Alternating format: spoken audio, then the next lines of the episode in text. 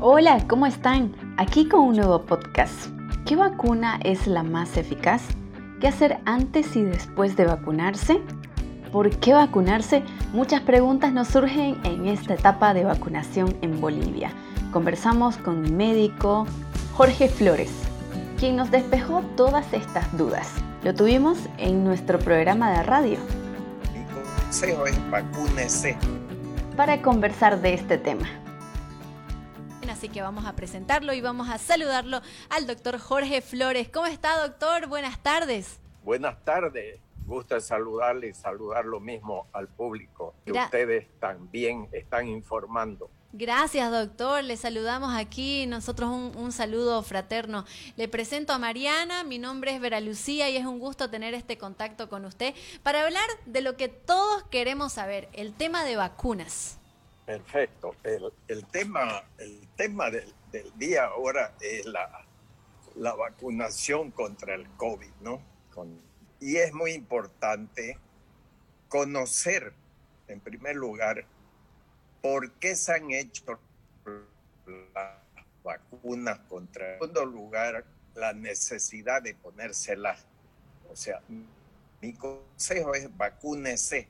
Ya, entonces le decía, 2.500 millones de personas vacunadas es una prueba estadística de que la vacuna no tiene los efectos colaterales que hablaban en la parte de genética y de alteraciones y de chips y de magnetos y demás que decían, no tiene. 2.500 millones de personas vacunadas que no, no se están quejando de nada de eso, salvo algunas fake news, que, o sea, noticias falsas donde querían mostrar lo contrario. Por otro lado, hay médicos que siguen insistiendo en que la vacuna puede tener algunos riesgos. Quiero aclarar que estas vacunas contra el COVID, las que usan ARN mensajero, o sea, las que producen la proteína S para que el organismo cree anticuerpos a esa proteína, fueron inicialmente estudiadas como lipofección el año 1985, hace 36 años, se viene estudiando este tipo de vacunas. O sea, lo que pasa es que no se había aplicado esta nueva tecnología, me refiero a la vacuna Pfizer y Moderna, no se habían aplicado porque no había llegado la oportunidad de producirlas en masa como se está dando ahora a raíz de esta gravísima pandemia mundial, ¿no? Entonces, ahora que se producen, es aplicando una tecnología de gente que ha ganado premios importantísimos, premio Príncipe de Asturias, premio Nobel y demás, antes de que se comience a producir la vacuna contra el COVID de esas dos multinacionales porque, la, eh, por ejemplo, las vacunas Sinopharm, Sinovac, que son fabricadas en la China, usan una, tecnología francesa que se usa hace muchísimos años, que son la de las vacunas de la influenza, que ya nadie dice que tiene problemas genéticos y demás. O sea, esas vacunas son seguras también, pero tienen un, un nivel de, de de dar protección un poco más bajo que las que son hechas con ARN mensajero. De todas maneras, el 85% de las vacunas chinas y 90-95% de la Sputnik dan muy buenos resultados para lo que se llama inmunidad de rebaño. ¿Qué quiere decir eso? Si en mi casa nos vacunamos todos los que tenemos que vacunarnos en la ciudad, en el país, la incidencia del COVID va a bajar muchísimo. ¿Qué es lo que está sucediendo en este momento en Bolivia? Fíjense ustedes que han aumentado la incidencia de los casos de los jóvenes y disminuido las de los adultos y tercera edad. Y quienes hasta el momento eran los menos vacunados eran los jóvenes. Otro, otro dato. En Estados Unidos, en Europa, en Israel, Ayer hemos visto el partido de la, de la, Copa Europea de Fútbol. 65 mil personas ya sin barbijo en el estadio. unos al lado del otro. ¿Qué quiere decir? Que con la vacunación se está volviendo a la vida normal. Y en esos países, los que están enfermando y muriendo, que son mucho menos que antes, son los no vacunados. Entonces hay que vacunarse, ¿no? Y como digo, en, Inglaterra, en Israel se ha vacunado el 70% de la población y ya la incidencia del COVID ha prácticamente desaparecido en cuanto a, contagio estadístico. Ya no es como antes de que se llenaban los, los, las salas de terapia intensiva y demás. Igual sucede en Estados Unidos, donde ya el uso de la, de la del barbijo, de la mascarilla en en muchos lugares ya se está suspendiendo. Y sucede eso en las zonas donde la vacunación ha sobrepasado el 50-60%. Ahora, hay, hay varias preguntas que nos hacen todos los días. Hola. Sí, lo escuchamos, una doctor. De ellas, una de ellas es, ¿yo puedo tomar alcohol? Ayer me hacían esa pregunta puedo tomar alcohol siendo vacunado. ¿Y qué le respondió usted, doctor? Entonces, no yo solo, o sea, eh, no se olvide que yo, modestia aparte, tengo medalla de oro en actualización científica internacional de la OPS hace 10 años, ¿no? Entonces, eh, y para eso hay que, hay que estudiar mucho, leer mucho para ser reconocido. Bueno, o sea, no es lo que yo opino, sino la opinión mía corroborada por miles de miles de trabajos científicos. ¿Y qué es lo que se dice en, resumen?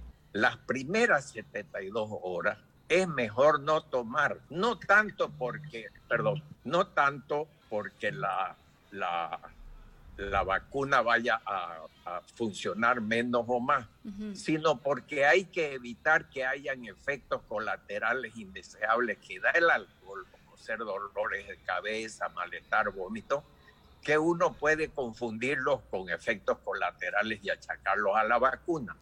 Entonces, las primeras 72 horas no beber. Ya.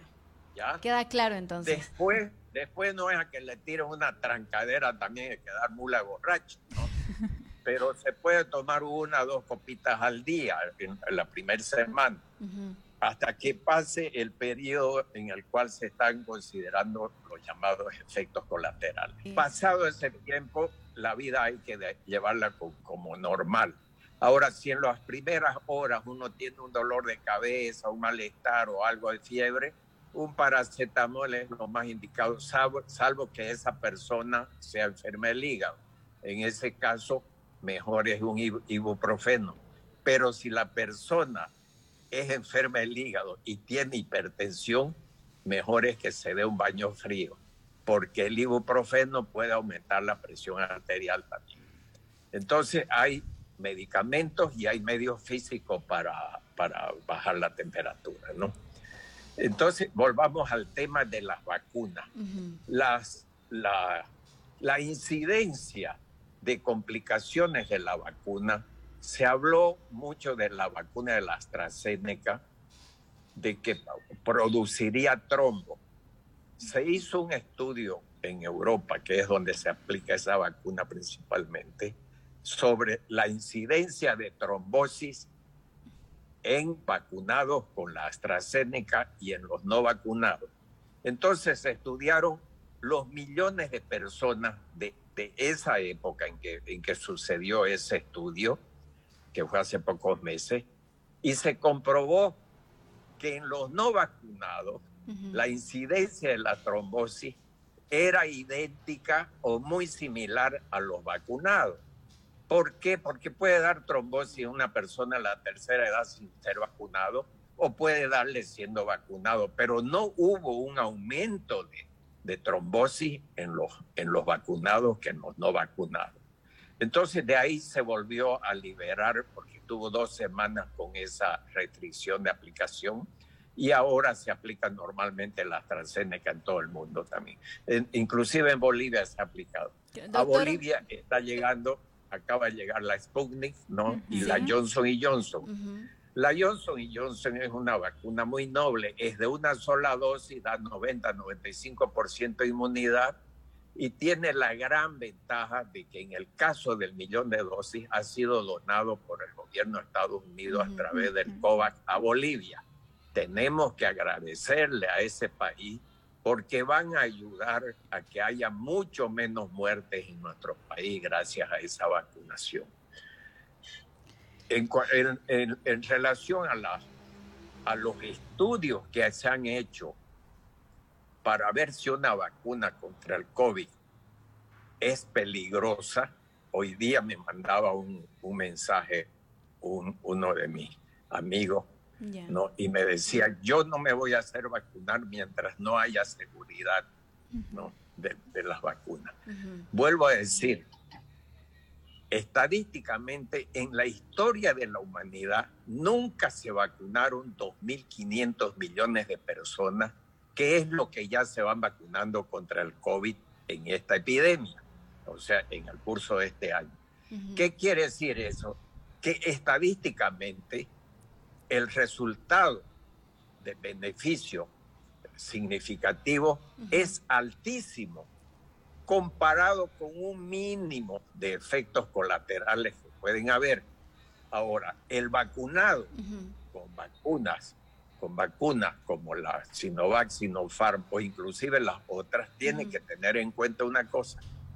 La inmunidad es del 85% de las vacunas chinas y 90-95 en las vacunas eh, eh, rusas y la, eh, la, Pfizer y la, y la Moderna, ¿no? Y lo mismo la, la Johnson Johnson.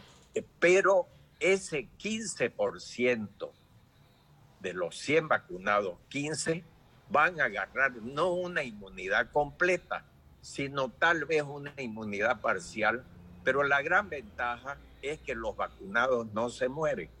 Me refiero a las dos dosis de, las que son dos dosis y una a la que es una. Entonces, si estadísticamente estamos en esa situación, si la vacuna no está provocando ninguna alteración genética, como dijeron los agoreros, y fuera de eso, si tiene otro factor importantísimo, que los lugares de vacunación son tan abundantes y que la vacuna se está aplicando gratis en todo el mundo, mi consejo es que la gente vaya y se vacune. Ahora se está vacunando a partir de los 18 años en Bolivia y en Santa Cruz, pero lo ideal sería que después se baje la edad a los, hasta los 2 o 3 años para que se vacune ese grupo etario porque quiero avisar de que en los últimos 20 días, un mes, he tenido siete niños con COVID, en los cuales han sido contagiados por los, sobre, sobre todo por los jóvenes, ¿no? Eh, jóvenes que ya son adultos, jóvenes o adultos mayores, que han contagiado a sus hijos. Y eso ha llevado a, en el caso de una familia, a que la abuelita que no estaba vacunada hubiera fallecido. Entonces hay que cuidarse. Y vuelvo a decir, la, la, única manera de prevenir ahora el COVID es la vacunación. Eh, otra cosa, en relación a los medicamentos, a llamados medicamentos contra el COVID, la ivermectina y el dióxido de cloro, mundialmente, estadísticamente, no han funcionado. Lo único que está funcionando es la vacuna. La vacuna. es más, es más, la ivermectina que fue descubierta o fabricada por la empresa multinacional Merck inicialmente y que después liberaron la producción, acaba de hacer una publicación a nivel mundial diciendo nuestro medicamento ivermectina no funciona en el COVID ni en las otras virosis. Esa es una información oficial o sea que el usar ivermectina es perder tiempo en vez de hacer los tratamientos indicados. Y ni qué decir el dióxido de cloro, ¿no? El dióxido de cloro fue usado en, muchos lugares en nuestro país. Por ejemplo, en, en, su época, en, en San José, chiquitos, se consiguió gratis dióxido de cloro, la alcaldía, y le daba a todo mundo Dos meses después salió la estadística la mortalidad por coronavirus en, en San José fue del 7.8%, la más alta del mundo. Escuchen eso, la más alta del mundo donde se usó dióxido de cloro como preventivo o tratamiento del COVID. Qué importante lo que nos dice, doctor. Doctor, aquí tengo algún, una pregunta de un oyente que nos escribe. Y, bueno, hace una pregunta que se la pasamos a usted. Luego de ser vacunados, dice, ¿qué debemos hacer? ¿La gente se puede relajar, ya no protegerse? ¿Qué es lo que usted recomienda, doctor? Ah, esa es muy buena pregunta. O sea, el vacunado, como decíamos, de que el 15% puede no recibir inmunidad total o el 5 a 10% de las otras vacunas, 15% de las chinas y 10 a 5 de las, de las otras, de las Johnson y Moderna y Pfizer. Qué datos importantes que nos está brindando Mariana, sí, ¿no? Sí, a mí me pareció muy interesante la parte donde dijo que eh, esa, esas fake news o esas falsas noticias son las que generan esa intriga o esa inseguridad en las personas que, que se conectan, ¿no? Exacto. Pues entonces lo que, lo que decíamos es que hay que tener mucho cuidado con esas falsas noticias. Y pues, decíamos de que ese, ese 5 a 10% o 15% que no, que no va a recibir la inmunidad total. ¿Por qué? Porque la inmunidad no es solamente dada por la vacuna. Tengan en cuenta, hay dos factores. Una es la vacuna y otra es la respuesta inmunológica del organismo. Por ejemplo, si la persona es una persona muy enferma, que tiene una inmunidad baja, que recibe corticoides, eh, que, que, está haciendo quimioterapia, ahí sus defensas no van a ser tal vez tan buenas y esa persona tiene que cuidarse mucho más para eh, que no le vaya a venir el, el COVID, ¿no? Pero aún así, que la inmunidad es menor y que, y que no le da al 100% de personas, eh, hay que vacunarse, porque uno tiene que pensar que va a entrar en el grupo de que va a ser inmunizado y que va a estar más protegido. Sí, doctor, eh, ya para finalizar, creo que de nuevo, destacando lo que usted había mencionado eh, con el respecto a, las personas que escuchan o creen todas esas noticias que vemos en redes sociales y que se, se viralizan en internet respecto a las distintas vacunas, respecto a, al efecto que podría traer y ese miedo, esa inseguridad que genera en cada una de las personas, que usted, más allá de lo que ya hemos hablado, podría decir, ¿no? Creo que es importante el estar informado, el escuchar a profesionales eh, estudiados y, bueno, con, conocimiento acerca del tema como usted y el resto de, la comunidad de profesionales en la salud, que, puedan estar conscientes de esto, ¿no? Sí, es muy importante que las noticias falsas dejen de hacer daño, sobre todo a los incautos, ¿no? Porque hay gente que lee que sale una noticia en Google y demás y uno cree que es verdad. Sí. De ahí a que la comunidad científica internacional esté tan preocupada por ese hecho, hace que nosotros los, médicos permanentemente tengamos que informar sobre la falsedad de esas noticias.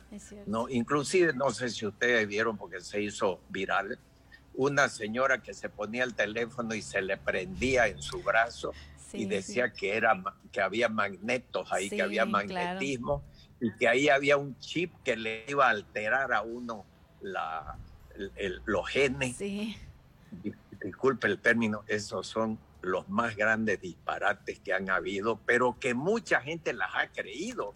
Y dicen, yo no me vacuno mientras no haya seguridad. ¿no? Pero esos son, pues, eh, dos, ya, ya le digo, 2.500 millones de personas vacunadas que no tienen ningún problema de eso y que están, gracias a Dios, más bien vivos y que no se están muriendo, que no están en terapia, que no están intubados, que no están gastando miles de miles de bolivianos en hacerse tratar, gracias a una vacuna que es gratis. Exacto. Que más bien le dicen a uno, hay 10 puestos de vacunación, vaya, hay muchos horarios, se vacuna sábado y domingo. Entonces, hay que vacunarse. Bien, hay que, hay, hay que llegar. Oiga, y no es de ahora, es en la época en que salió la vacuna de polio, de poliomielitis, habían cientos de niños paralíticos y otros que se morían. Pero había gente que decía que la que mataba era la vacuna. Oiga, hágame el favor. Y durante los primeros años mucha gente no se hacía vacunar contra polio y le dio polio. Claro. ¿no?